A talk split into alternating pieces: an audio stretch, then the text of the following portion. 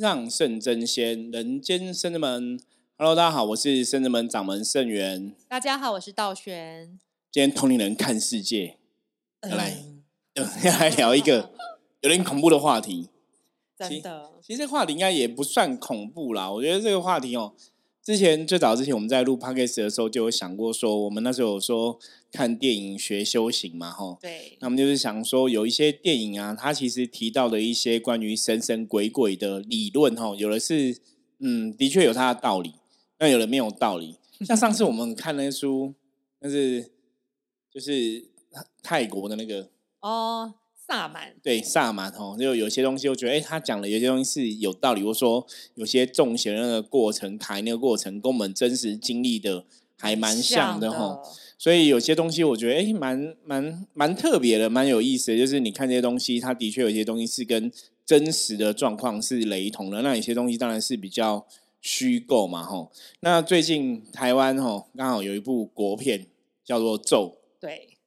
这个电影很夯上映，然后票房非常高哈。听说它达到了一个台湾恐怖片的一个天花板这样子哦，就是一个 top 的意思哦，就是它恐怖的元素是。让你回去之后可能还会很害怕，然后包括它里面可能吼，因为为什么讲咒吼？因为它里面有咒语嘛，吼，有咒语的这个概念，那个咒语可能回去就会有点像洗脑啊，有一直在你脑袋里重复播放哦。所以你看完电影之后回去，你还是会被那个咒语洗脑。其实这个后来有人有人在分析这部电影，他说他那个会有点像催眠的手法啊，有这样不知道多久才能醒？对他透过那个电影的。带入感哦，让你好像有点像跟你互动，让你开始就是被这个带入那个情境，然后有点像被催眠的那种感觉，所以那种恐怖的东西会一直存在心里很久。对，那其实像我们之前就觉得，因为福摩斯我们是本身在做这一行的哦工作嘛，我们说我们其实也比较专业在这个部分，那我们就觉得说好，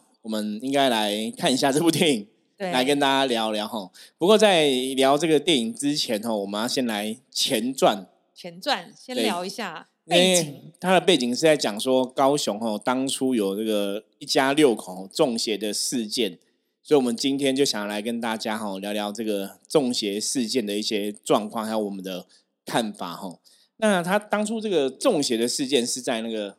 二零零五年哈，以前那个年代这样也蛮骇人听闻的，是很可怕。而且我后来 发现，十六年嘞，就二零零五年，我发现就是，其实那时候我还没有开始圣正门的修行之路，因为再过一两年我们才开始，因为我们是二 二零零六年才开始的。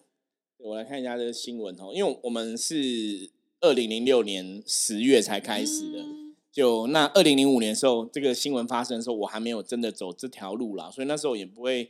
特别对这样东西有有特别的钻研或研究哈，那那个他的实验室在这样子，他是说，哦，他有一高雄古山区哦，有吴姓一家六口哈，那这一家六口，因为但当然大多数传统的台湾的家庭都会信神嘛哈，对，有宗教信仰好像很正常。那他们这一家六口哦，听说他们家是拜这个三太子哦，拜三太子，那一家六口。嗯，住那种透天三层楼的房子就对了哈，很正常，就就蛮正常的。然后他就是有吼大女儿、二女儿、三女儿这样子，然后还有一个儿子吼，就是有三个女儿一个儿子这样子。然后他们小孩子那时候其实都已经二十多岁了吼，比方说吼大女儿可能在做餐厅啊，小小儿子可能在做印刷业啊，有嗯其他可能在做二女儿在做护理师啊吼。那一切啊，其实是跟这个小女儿很有关系哦。小女儿听说哦，在二零零五年二月的时候，她突然起机哦，突然尴尬哈，就说 K 档哈。那因为那时候她有在做一些宗教修行，可是因为现在这个新闻也没有写的很清楚，就是到底她那时候修行是怎么修，或是去哪里修哦。然后她就嗯，听说她就去一间公庙修经，嗯，然后那边修经的时候就是 K 档就说这个三太子上身。然后说他在台北工作的大姐吼有生命危险，然后要求他父母吼就算是用贵的吼，要把大姐吼在那一年的二月二十八号以前哦，一定要接回家里吼，不然会有生命危险。所以后来他妈妈吼父母就下去，然后到从高雄到台北嘛，就把就把大姐吼连夜带回高雄。那大姐回高雄之后，这就蛮特别了，因为我不晓得大姐是本来就有这样的状况，她就回回家之后开始出现精神异常的现象，吼，然后就开始说，吼，晚上睡觉她不敢睡，因为她晚上睡觉就觉得好像会有人会性侵她，就是大女儿回家之后，反正会有很很恐惧啊，嗯，那这种恐惧不晓得是因为被这个小女儿讲很很恐怖的事情之后有吓吓到，还是怎么样，她就开始很恐惧，所以都不敢睡。那我们知道嘛？人只要你不睡觉，那个精气神就会涣散哦，你看气场就会不好。那气场不好，负面的能量就会更容易上你的身哦。基本上会有这样的一个状况。那所以大女儿后一开始是开始有一些精神不好的状况哦，有点像是精神异常这样子。然后她就开始也讲说自己是观音菩萨的机身，对对，她也降价了哦。观音菩萨机身，然后开始她就是会自残，会一直打自己啊，吼，就是。他一直说把这个不好的东西打掉啊，还是什么之类的，驱散邪灵。对，那因为他又降价了嘛，所以他们全家又带他去吼，也是去神坛收金啊吼。那甚至他们还有带他去什么五指山啊吼禅修，就是 其实看这东西，我会想，好像灵修人都会去的地方哦。就 哇，现现在是这样，就然后这就是。早期哦，我我刚开始接触灵修的时候，跑灵山的对，真的就跑灵山，就我那时候接触灵修，其实那时候就有师师傅级的修行人跟我讲说，他说你不要跑灵山，我说为什么？他说你跑灵山到最后会那个精神异常哦，其实就跟我们刚刚看到这个新闻一样，就是开始会有一点，你你真的。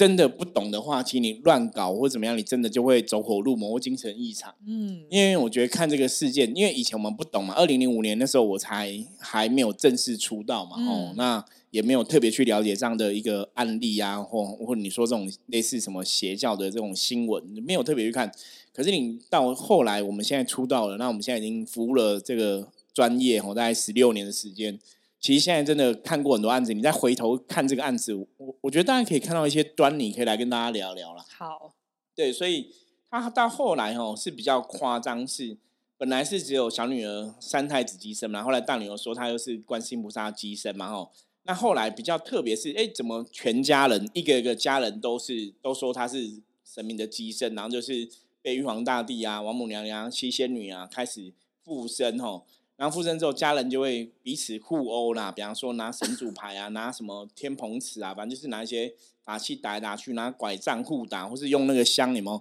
点燃的香去烧家人啊，然后撒撒米撒盐啊，吼，然后就是要把这个恶魔驱掉。那最夸张是他们还那个吃大便吼，灌食粪便，然后涂尿液，说这些可以驱邪就对了吼。天哪！那因为那段时间就是将近一个月时间，他们都没有吃饭，就是饿了就吃屎吼，喝尿吼。那邻居也常看到他们家人在门外突然踢挡，然后胡言胡乱语吼。那家人还用殴打的方法，就是要帮大姐驱鬼嘛。说大姐卡到就对了吼，就一直打她，就全家人打她这样子。那到四月二零零五年四月九号，发现这个大女儿头颅白沫，身体僵直病人，心跳微弱吼。然后两个妹妹吼，只有做几分钟 CPR 之后，然后也不管她了，就把她放在那边。那过了两天，才跟邻居讲说。他们去报案哦，这个大女儿要送医，预言成真了。对，然后就真的大女儿就真的死掉了哈，生命危险。死掉之后，这个家人哦，反而觉得说大女儿没有死，他说死的是附身的妖魔哈。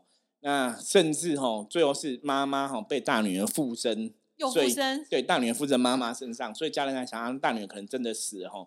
然后他说，因为大大家全家 key 档嘛，所以意识不清，精神恍惚哈。所以并不知道说大女儿真的死掉，就是他们五个后来就讲说啊，他们其实都不了解她死掉了哈，醒了之后才刚刚把她送医这样子。那医学的检定说这个五个人证实他们都没有精神疾病哦，所以检方一遗弃致死罪起起诉五人。那这个新闻在承办人员的回忆中，他说吴家哈，他们这个家里每个窗口都贴满了符咒哈，然后晒着一排黑色的衣物哈，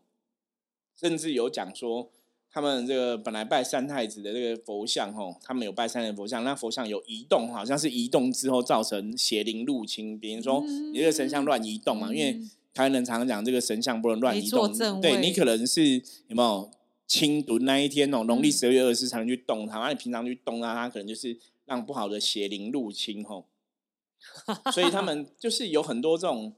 很特别的说法啦，那。这个神坛也跟他讲说家里有不干净的东西吼，那他们也有去请法师来驱赶，就是好像有去家里做过什么事情，做完之后反正全家就都被上身，一直到女儿死掉。那最后是邻居吼，真的我觉得邻居很好，帮忙募款，真的请到一个可能比较厉害法师去驱邪超度吼，慢慢这家人才恢复比较正常的生活吼。那这个新闻呢，其实现在看哦，因为我后来发现说那个时候我其实真的。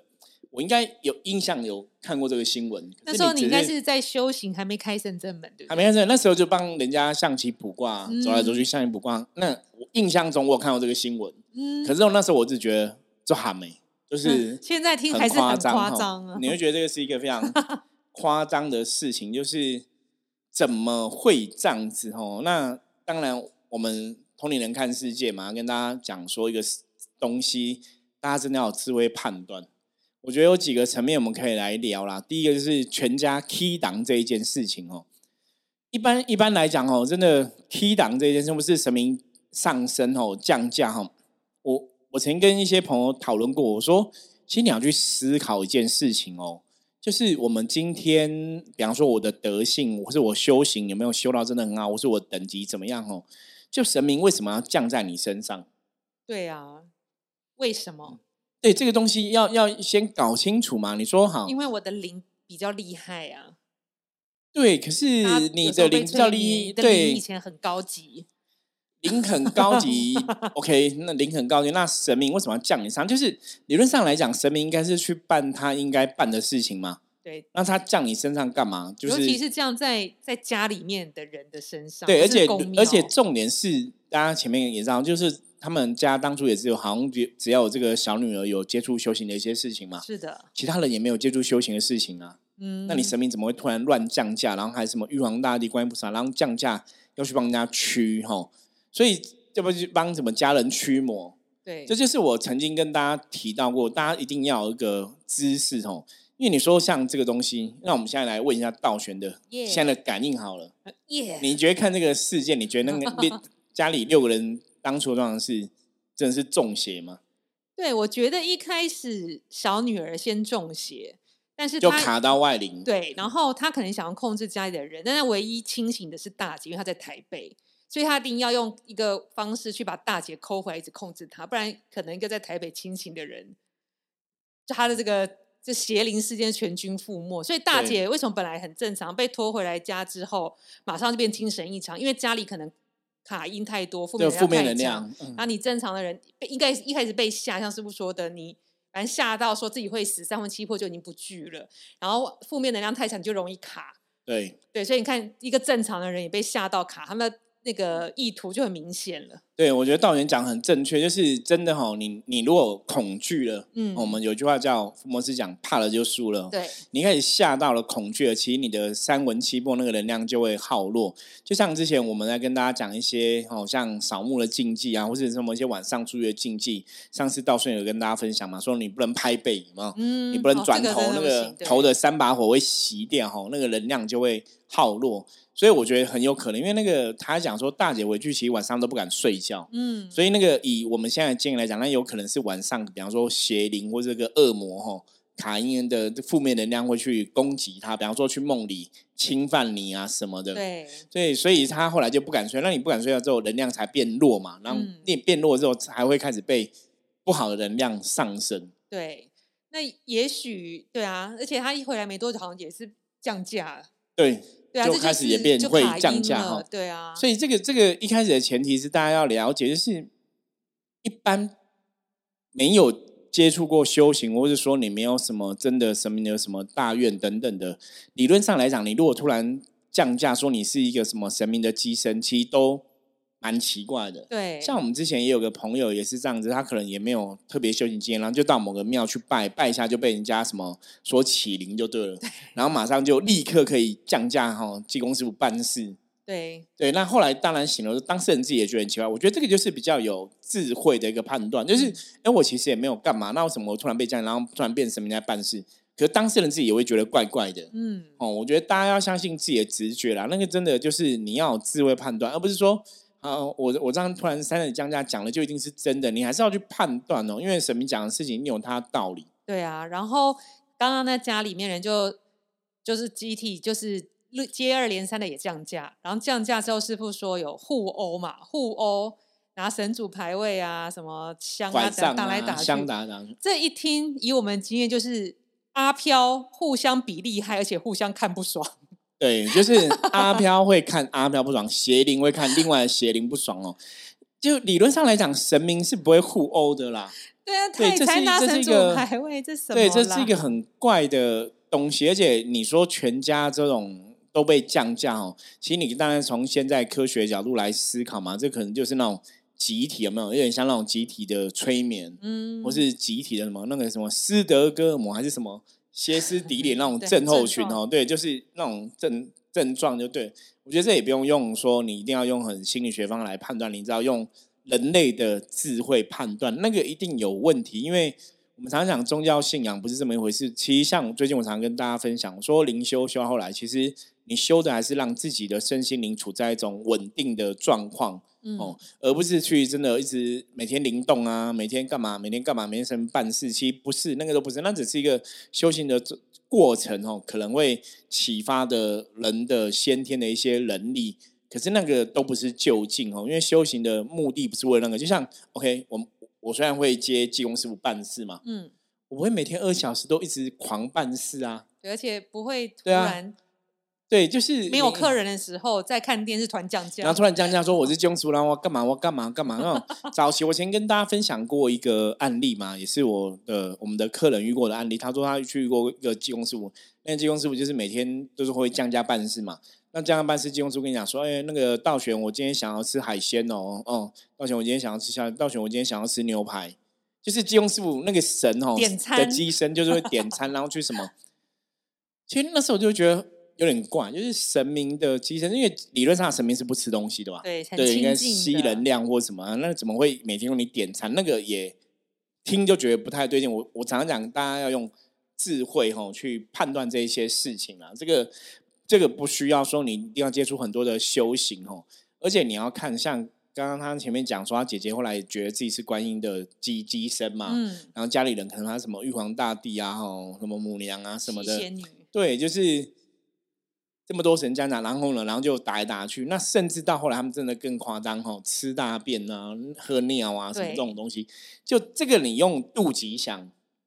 对，不用拍到肚脐。这个这个，你你真的问一个三岁小朋友看，他都觉得这有怪的吧？用我的头皮屑想，对我觉得这这个真的是有点怪哦。那当然，你说整个家里都会这样子，那应该这个家庭可能原生家庭真的有些状况，因为毕竟他们其实也是有跟亲朋好友住一起。所以当初他们这个状况，其实亲朋好友是知道的。嗯，那我只是觉得很可惜，就是亲朋好友知道他们这个状况，觉得很怪，所以为什么你们没有去帮他们找到一个寻求协助的一个机会或管道？真的不能，其实这种事情不能冷漠。哎，对，就是你可能说啊，算了，那是别人家事，我不要管哦。对啊，这个东西已经诡异到一个不可思议的地步了。对，而且是那个时候，而且还有就是像刚师傅提到的，比如说吃屎、喝尿，然后什么都用。大便抹来抹去驱邪，其实我们有提过，其实邪灵或是魔，他们在施展邪法的时候，其实都是用秽物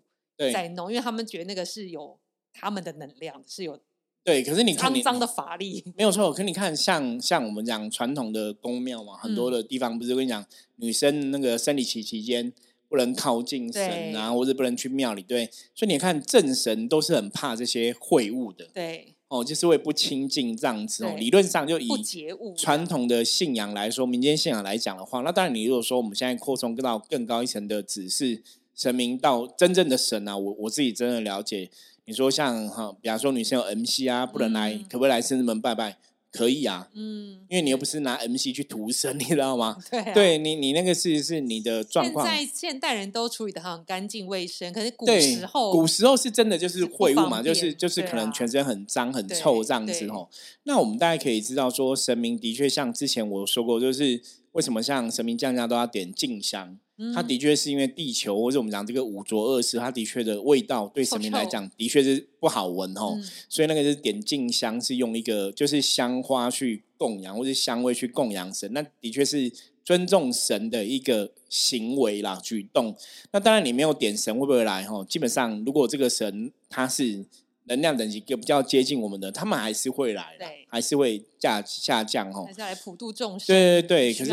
因为他们的大愿超越了这个臭味嘛，哦，基本上是这样子。可是你说用那种秽物这样子弄的，那真的，我我应该讲正常人都不会这样做了。对，哦何况是降价的神。对，所以所以大家要从这个角度来判断，就是人都不会这样做。我们常常讲神的德性，哦对，神的状况会比人还有智慧，或者神的德性会比人还要高。你如果连人都不会这样做了，那神怎么会这样做呢？我觉得这是一个判断的点。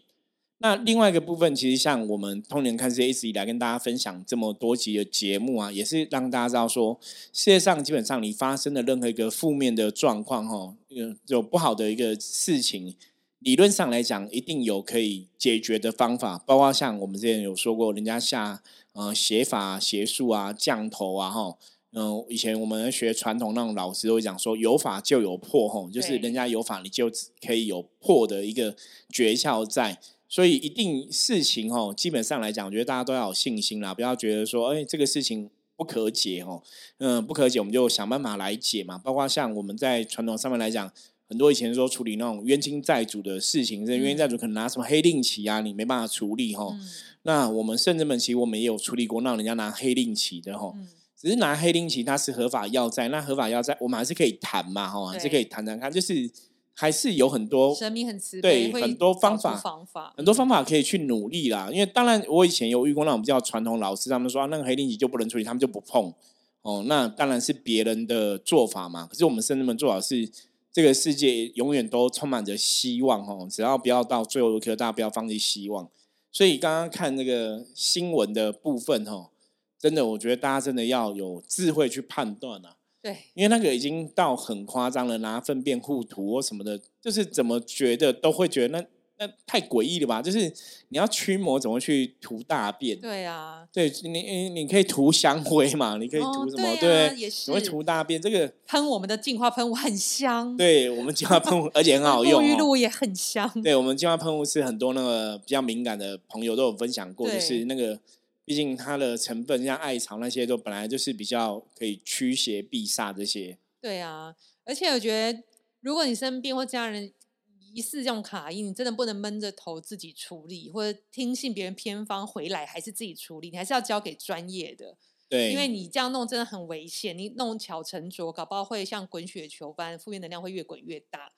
因为你你自己处理，你没有那个法力，但你心己心里想，我觉得就是会对会召唤到可能又不同的能量，所以一定要交给专专给专业专业的老师。如果一个老师你觉得处理不好，你不要放弃，应该还是要再找，一定会有有缘的。像最是后最后邻居真的很好，凡是住同一个透天处的家人没有帮忙，是邻居去募款，请人真的厉害的法师来处理。对，所以其其实一定还是有法就有破嘛，哦。可是因为这个当事人自己的意念当然也很重要，像我们之前遇过案例有，比方说当事人可能这个观念不正确哦，嗯那你可能就是也比较敏感，然后就找导致吼，可能很多阿飘上他的身啊，吼、嗯然后他可能上身他也会降价，觉得自己是神，然后我们之前也有遇过这样的很多这样的案例哈，所以其实当事人的意念不坚定哈，我觉得旁边看的家人哈，你们还是可以去提出一些协助啦，对，或甚至说，大家你如果真的遇到这种案子，你不了解或是不懂的话哈，我觉得你也可以来跟生子们聊聊，看一看，我们来思考一下有没有什么方法可以处理嘛哈。那我们生子们其实一直以来，我们说我们处理的方法就是，当然有些东西是，比方说有有些东西是有它的费用，嗯，那有些有费用有费用的处理方法，那没有费用有没有费用处理方法，或是说请神明、金融师傅帮忙，也有金融师傅帮忙的方法哦。很多方法。对，就是方法很多种，包括像我们可不可以透过自己念经啊，哈，然后去给自己正能量，其实也有这种方法。这个就有点像，我觉得圣人们提供是很多方法让你选择。比方说你，你今天感冒了，那你可以吃那种感冒药，可能比较厉害，可能吃了感冒药感冒就会好。那当然你可能要付出一些费用嘛。那当然你也可以说，那我就我可不可以不要吃感冒药，我多喝开水，还是说我我就是念经哈？就是用一些不同的方法，那也许那个时间要比较久一点，可是还是可以找出方法去解决这个问题啊。嗯，对啊，所以大家不要乱听信偏方或者什么的。然后刚刚呃，他说一开始有一个先去个地方修家之后回家才能，所以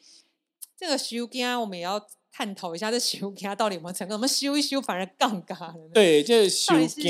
家还是被配到啊，还是怎么样？对，所以其实就算你只是，我觉得应该从这个角度来讲，就是你如果只是去修家哈，你也要去判断这个宫庙或者说这个地方 O 不 OK。嗯，我觉得那个能量真的还是要好啦，因为修家这一件事情，可能比方说，如果这个宫庙它可能不 OK，或是他拜了神不 OK 哦。像早期我曾经遇过一个案例，那个案例是一那个也是一个呃社会上工作算有头有脸的一个女生这样子哦。那她本来就比较敏感哦，可是她因为我为什么讲有头有脸？因为以她的声音地位，她其实不需要去演一些什么装神弄鬼的事情。嗯对，那她就是也是去修家，嗯，就修完家之后，就是哎怎么会变成小孩子在那边讲话什么的？哦，所以他就觉得很怪，因为以他的成长的背景什么，他不太可能会变一个小孩子，嗯，所以可是那个当场的那个修家那个老菩萨是年纪比较大的阿姨，就说啊，你这个是什么金童玉女之类，就是被杠杆哈嗯降价就这样讲。然后他自己也觉得很怪，所以他后来也来找我们，跟我们、嗯我有跟他聊一下这个问题哦。那当然说以灵修角度来看，我们那时候看说，哎，其实他这应该是灵性的觉醒，嗯，哦，灵性觉醒，你会有一个次子的知心，可能是正确的，可是会不会卡到无形的？那当然还要再判断嘛。嗯，那我就跟他讲说，可是他的问题，那个当初帮他修建的地方，那个老菩萨也不懂为什么会这个问题。嗯那我就问他说：“那你去那个地方，你会觉得不舒服吗，或怎么样？”他说他不会，他去他觉得那些人都还蛮不错的，嗯然后他觉得那地方也蛮明亮，也不是那种很暗这样子。嗯。我说好，那只有个问题嗯，就是其实因为真的坦白跟大家讲哦，有些宫庙我们的判断是这个神可能是不是 OK 的神，嗯。可是有些时候这个宫庙的主事者他也不知道，他也不懂，嗯，所以他可能帮你做这个事情，他本来我觉得他可能觉得以为他在帮你修家，